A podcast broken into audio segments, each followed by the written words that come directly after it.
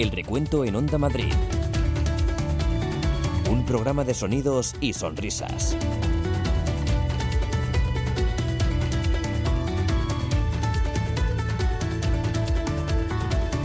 Hola, ¿qué tal? Bienvenidos a El Recuento. Hoy vamos a hacer un programa tremendamente especial para nosotros porque vamos a dar cuenta de la historia según el recuento.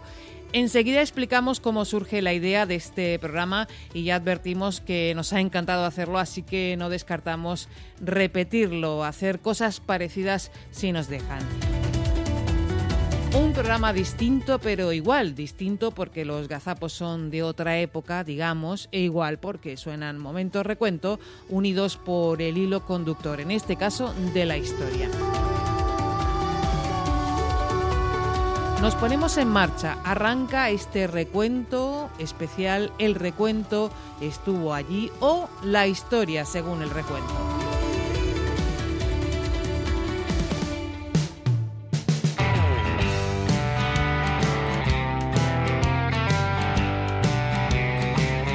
Antes de seguir liándonos vamos a dar pistas en nuestros titulares. Hoy nos plantaremos en la inauguración de una terminal un auténtico caos había. Las entradas eh, donde estaban todos los eh, todos los despachos de Iberia, que yo era con muchísima gente. Visitaremos una nueva ciudad deportiva. Los accesos lamentables, absolutamente colapsado todo. Eh, en las rotondas unas colas inmensas de coches que iban a, hacia allí.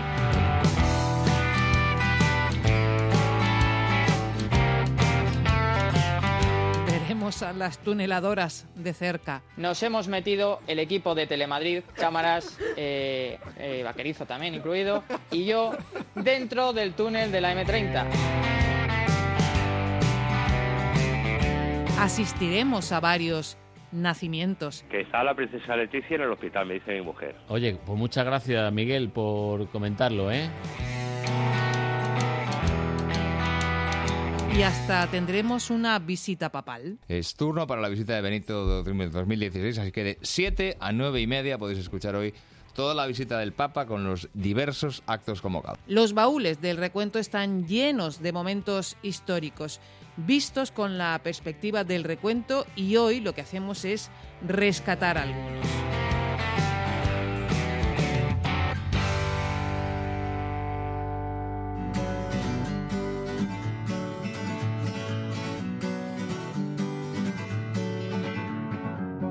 ¿Y cómo surge este programa? Pues un día estábamos en la radio y nuestra presencia en antena coincidía con lo que se denomina la hora del planeta.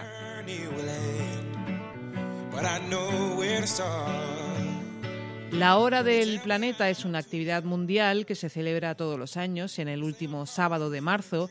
Consiste en un apagón eléctrico voluntario en el que se pide a hogares, empresas eh, que apaguen las luces y otros aparatos eléctricos eh, no indispensables durante una hora. Es una acción simbólica que pretende concienciar a la sociedad sobre la necesidad de adoptar medidas eh, frente al cambio climático, las emisiones contaminantes y a minorar también la contaminación lumínica. Como digo, esa iniciativa nos pilló trabajando, nos pilló en antena. Pero vamos a ver si, bueno, pues eh, hay opción de, de, que, de que el equipo rojo y blanco funcione. Y me río porque eh, quiero que estemos atentos a esta... Te ríes porque son las ocho y media casi y es lo de la hora del planeta. Eso es. Y entonces cuando sean las ocho y media vamos a hacer simbólicamente, me voy a levantar yo y voy a apagar las luces del estudio para que quienes nos estén viendo por streaming pueda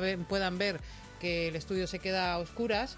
Eh, se puede ver en la web de Telemadrid y Onda Madrid, eh, por eso te estaba riendo. A ver cómo vamos a hacer el programa a oscuras. Lo vamos a mantener un poquito para que simbólicamente unirnos a, eso de la hora del planeta, porque es que nos tenemos que preocupar todos. Estaba yendo Jesús Ruiz también a buscar ya la opción de darle a los interruptores. Eh, ahora volverá.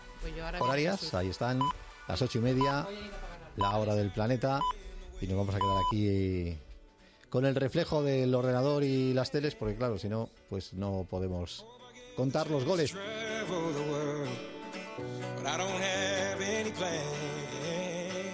Eso ya me hizo pensar en esos momentos históricos que se viven en la radio, en antena. Afortunadamente hemos vivido muchos, pero otro momento recuento me llevó mucho más allá en mis pensamientos. Comentábamos una futura serie de Jesús Gil. Bueno, hoy también se ha conocido que habrá serie de las muchas series que hay de Jesús Gil, serie documental para el presidente que fuera del Atlético de Madrid. Da para unas cuantas temporadas, ¿eh? Sí, yo si quieren les, les puedo hacer de guionista.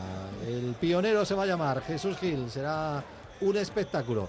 Y, y el protagonista será él, con documentación y con imágenes nuevas. Porque estaba pensando, digo, a ver si van a poner un actor, ¿quién haría de Gil? Sería curioso ver quién Cuatro capítulos creo que han dicho que va a tener. Sí, sí, cuatro, cuatro Sal- capítulos. saldrá Caneda. La seguro, primera ¿no? temporada. ¿Eh? Saldrá Caneda en la serie, supongo, ¿no? Mm, Más que Caneda era el hombre aquel que ya falleció, por cierto. El, el que recibió el golpe no fue Caneda, fue el, el ayudante. No, no, no, el que era segundo, es que no me acuerdo del nombre ahora. Eh, era uno de los componentes del club, de- del Compostela. Y de repente surgió Wally, que es ese personaje que está eh, en todos los sitios. ¿Sabes quién estaba presente en esa, en esa imagen justo delante de, de- bueno, con la ronda de periodistas ahí, justo delante de la liga? A ver, David Sánchez. hombre, que David yo creo que cuando murió Manolete estaba también. Yo creo que estaba.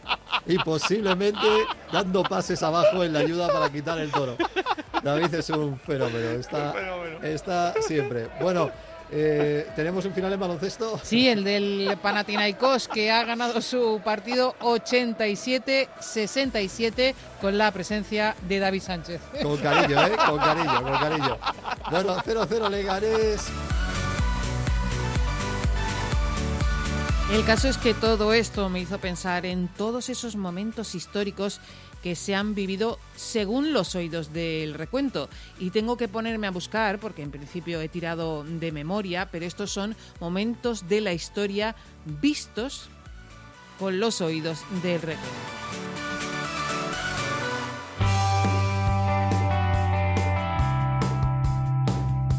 El 4 de febrero del año 2006 era inaugurada por el entonces presidente del gobierno, José Luis Rodríguez Zapatero, la Terminal 4 del aeropuerto de Barajas. Para que no coincidiese con Fitur, la inauguración de este espacio se retrasó al 4 de febrero, a pesar de que estaba prevista para el 29 de enero. En su construcción se invirtieron 6.200 millones de euros, cinco veces más de lo que AENA había previsto al comienzo de la obra.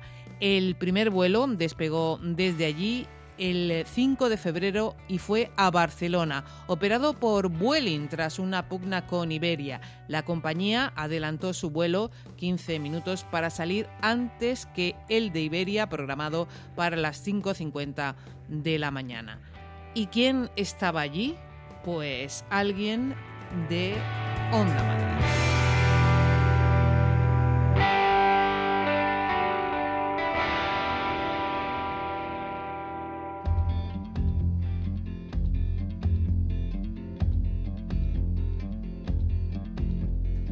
José María, has hecho historia hoy. ¿Por? Eres el primer reportero de Onda Madrid que estrena la T4. Ah, sí. ¿Cómo ha sido la experiencia? un auténtico caos había. A ver, cuéntanos. Pero un auténtico La verdad es que no tienes suerte, ¿eh, José María. Te tocó estrenar Valdebebas y aquello fue un, un episodio histórico. Y te toca estrenar la T4. No, pero las entradas eh, donde estaban todos los eh, todos los despachos de Iberia, uf, es que yo era con muchísima gente y encima la gente estaba nerviosa, la gente no podía entrar y ha habido una banda de música por allí que nos volvía todos locos, vamos, la gente estaba con un cabreo que no te menees. Lo cierto es que lo tenemos bastante bien documentado. No puedo quitarme de la cabeza la escena de Bonilla en la T4 discutiendo con una azafata de Iberia y la banda pasando por detrás Con los nardos. con los nardos.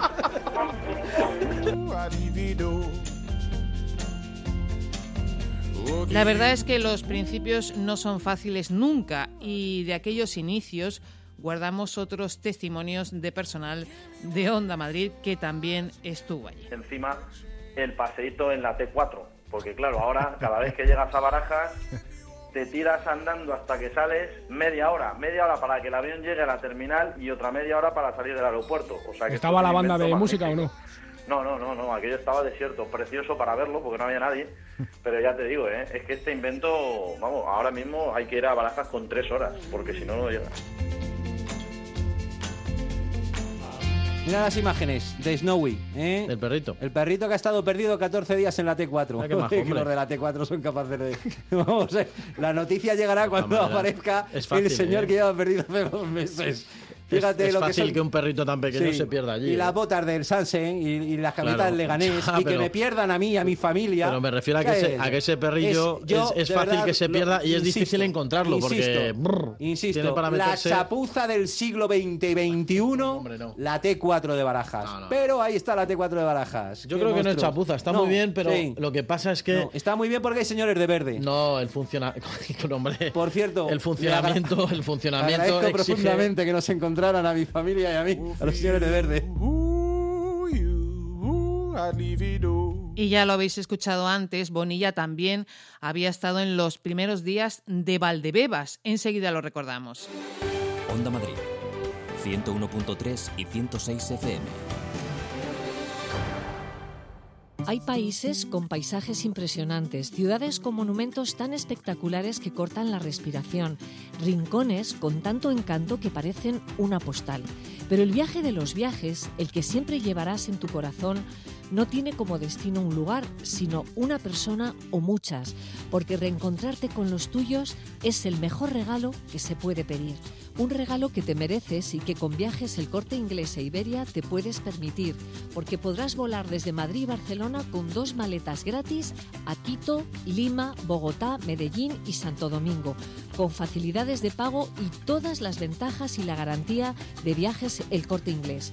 Así que vuelve a casa y disfruta de las vacaciones cerca de los tuyos. Vuela hacia sus sonrisas con Iberia y viajes el corte inglés. ¿Te gusta la Fórmula 1? ¿No te pierdes una carrera de motos GP? Pues ya lo sabes, desde las 11 de la noche todos los domingos en Onda Madrid se apagan los semáforos, se encienden los motores con toda la actualidad Motorsport y también eSport y un extenso equipo de pilotos, ingenieros y periodistas te esperan en el mismo boss. Recuerda, de 11 a 1 de la noche todos los domingos puedes hacer la pole con nosotros. Te esperamos en pole position, Con Juanma Fernández. aquí, en Onda Madrid. Si te gusta el cine, te mereces Kinépolis. Encontrarás la mayor variedad de contenidos y la mejor calidad de imagen y sonido. Compra tus entradas en kinépolis.es y disfruta del mejor cine. El recuento en Onda Madrid. Seguimos en este recuento especial. El recuento estuvo allí o la historia según el recuento. Nos vamos situando en momentos de la historia y lo recordamos con la visión sonora de El recuento.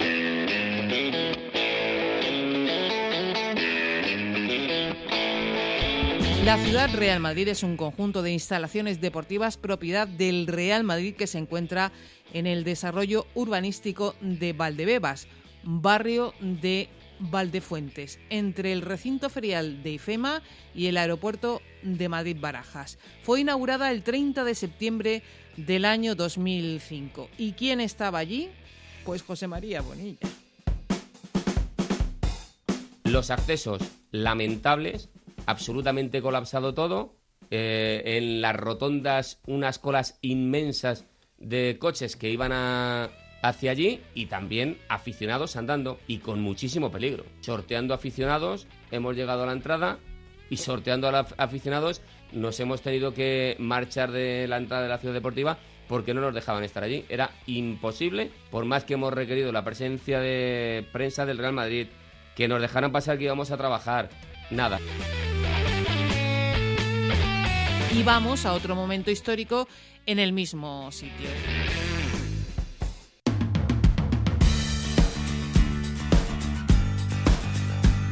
El 5 de enero del año 2016, Zinedine Zidane dirigía su primer entrenamiento en su primera etapa en el Real Madrid.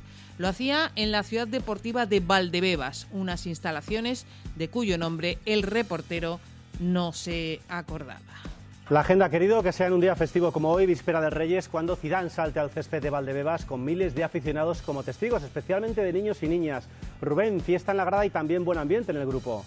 Muy buen ambiente en el grupo con esos jugadores que ya conoce Zidane desde hace varios años. Eso es lo que tiene ganado ya el entrenador del Real Madrid y como decías, la ilusión de la que hablaba, de la que hablaba el francés en los ojos de muchísimos niños, muchos de los que han acudido a ese estadio de estadio de la ciudad deportiva de Valdebebas. Uy, que no se acordaba. Momentos de la historia según el recuento.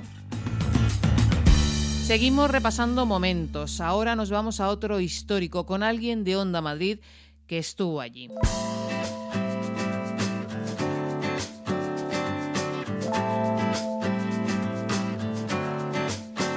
Los túneles de la M30 son un conjunto de cuatro túneles de doble tubo, cada uno de ellos que forman parte de la M30, que es la vía de circunvalación de Madrid. La longitud total de los cuatro túneles es de más de 43.000 metros, 43 kilómetros. Los túneles de la M30 forman la mayor red de túneles de Europa. A partir de enero de 2007, los túneles fueron inaugurándose paulatinamente. ¿Y quién estuvo en esos túneles? Y cuando digo en esos túneles es en los mismos túneles, pues alguien de Onda Madrid.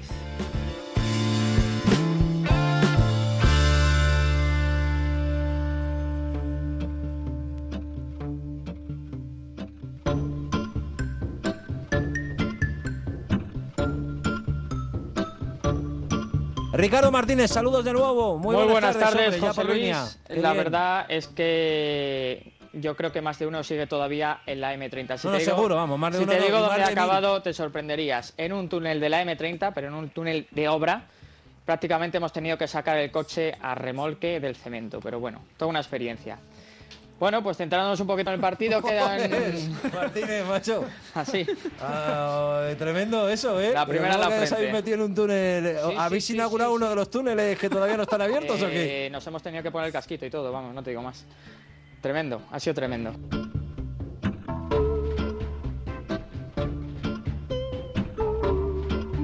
Esta anécdota histórica de nuestro compañero Ricardo Martínez, por supuesto, merecía la pena profundizar en ella y, claro, lo hicimos.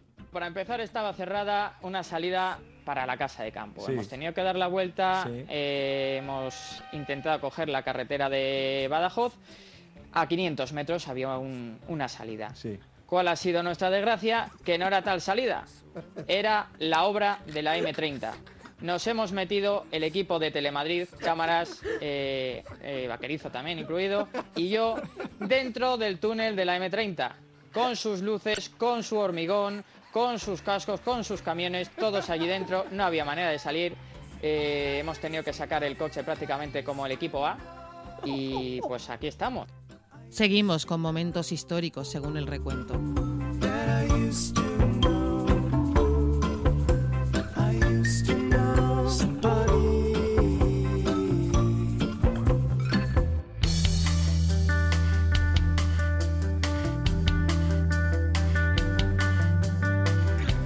Doña Leonor de Borbón y Ortiz, actual princesa de Asturias, nacía el 31 de octubre del año 2005. A la 1 y 54 de la mañana, la primogénita de Felipe VI venía al mundo en la clínica Ruber. En Onda Madrid nos enteramos que su madre, la ahora reina, entonces princesa, doña Leticia Ortiz, se puso de parto. ¿Y cómo nos enteramos? Pues así.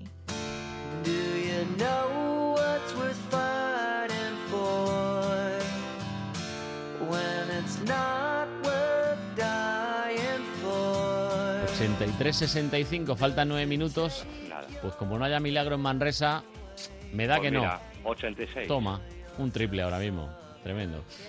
Oye, Miguel. Que está la princesa Leticia en el hospital, me dice mi mujer. Oye, pues muchas gracias, Miguel, por comentarlo, ¿eh? Que- No, me lo ha dicho mi mujer ahora mismo. Sí, sí, mira, avance informativo. ¿Por qué? Oye, y que dile que gracias a tu mujer por lo de decirnos que la princesa Leticia está en el hospital. Lo Nada. decimos aquí en Onda Madrid a las 8 y 20 minutos, que la princesa Leticia ha ingresado en el, aquí, en la clínica, aquí al lado, en la Ruber, que va a tener ya... Uber Internacional.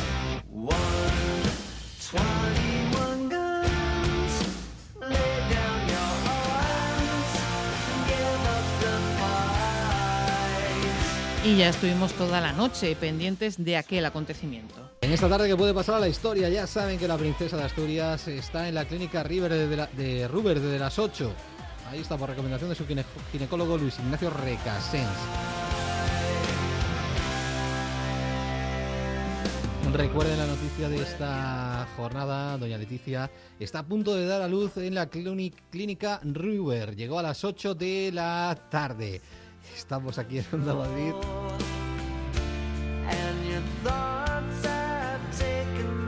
Muchos nacimientos han sido noticia aquí en Onda Madrid y muchos han pasado por diversas razones a la historia del recuento.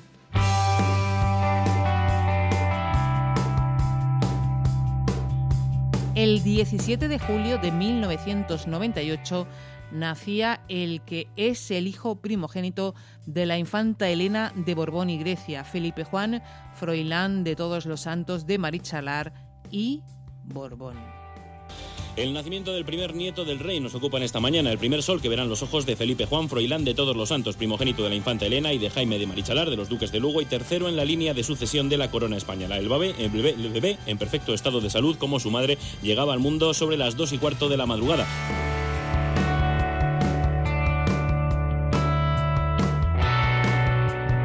Los nacimientos son una mina para el recuento.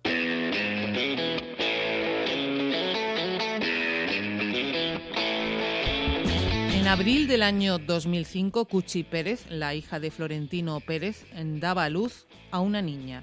Era la tercera en la lista de nietos del presidente del Real Madrid y la primera niña. Por cierto, se me olvidaba. Felicidades a Florentino Pérez, que ha sido nieto hoy, que su hija...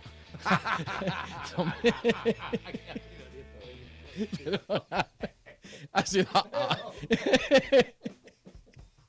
ha sido abuelo, perdóname, la pifia. Una vez que ha sido un... No, ha sido, Ha ha sido sido un lapsus. Ha sido un lapsus. Ah.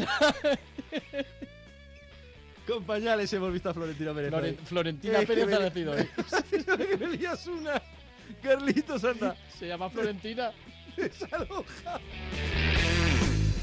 Más momentos históricos.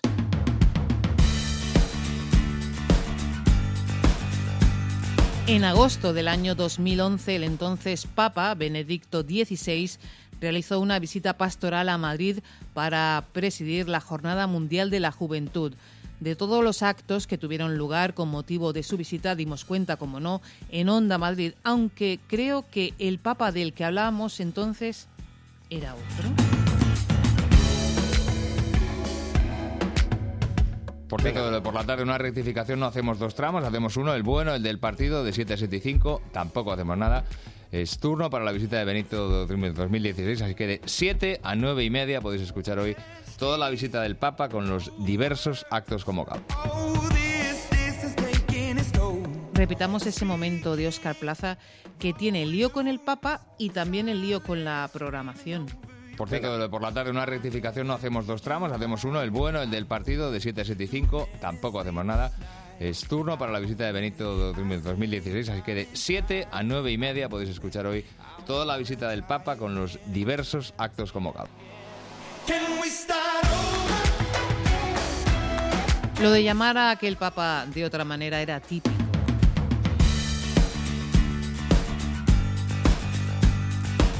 El 15 de febrero de 2012 el Atlético de Madrid visitó el Vaticano y por supuesto al Papa Benedicto XVI.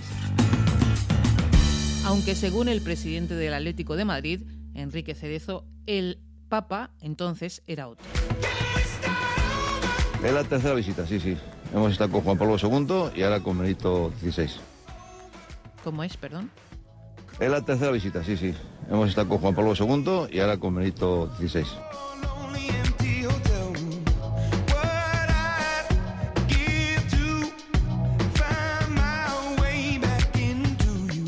Y el recuento sigue recogiendo momentos, muchos de ellos históricos, para seguir escribiendo la historia según el recuento. Hace poco anotábamos uno en la historia del recuento.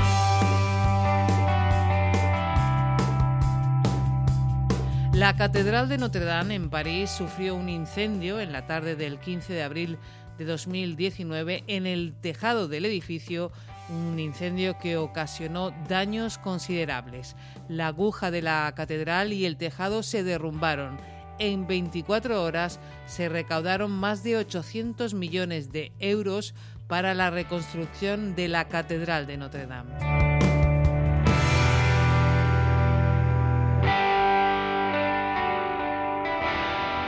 El día del incendio, buscando información en el enfoque de Onda Madrid, conectamos con un periodista de distinto apellido.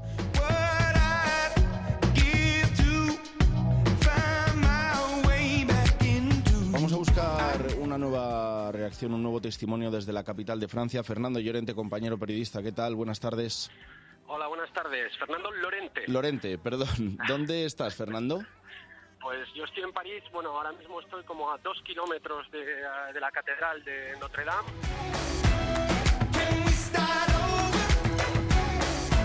Vamos a buscar una nueva reacción, un nuevo testimonio desde la capital de Francia. Fernando Llorente, compañero periodista, ¿qué tal? Buenas tardes.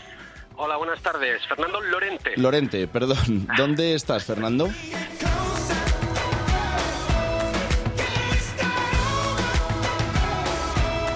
Pues para cerrar un momento histórico, casi queda igual cuando fue, lo importante es recoger a uno de los nuestros cantando y así de bien.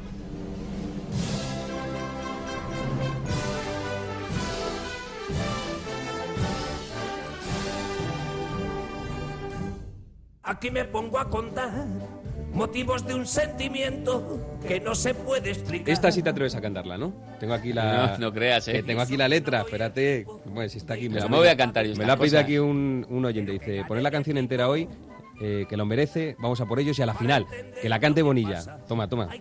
Anímate, yo, yo me animo contigo, ¿eh? Un poquito. que es mi casa. O del metropolitano, donde lloraba mi abuelo con mí. Con mi papá de la mano. Sí, señor, Bonilla, sí, Qué señor. manera de aguantar, qué manera de crecer, qué manera de sentir, qué manera de soñar, qué manera de aprender, qué manera de sufrir. O del metropolitano, donde lloraba mi abuelo con mí. Con mi papá de la mano. Qué manera de subir y bajar de las nubes, que viva mi Atleti del Madrid. Momentos de la historia según el recuento, momentos que hemos contado en la sintonía de Onda Madrid.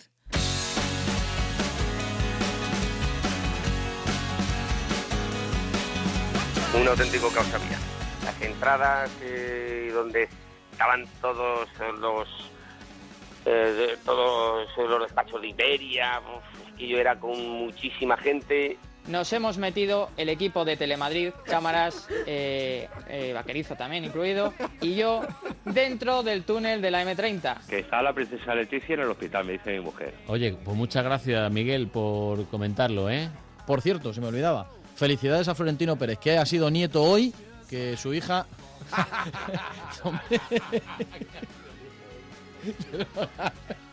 Ha sido... ha sido abuelo, perdóname, la pifia. Ha sido... un- Es turno para la visita de Benito 2016, así que de 7 a 9 y media podéis escuchar hoy toda la visita del Papa con los diversos actos convocados.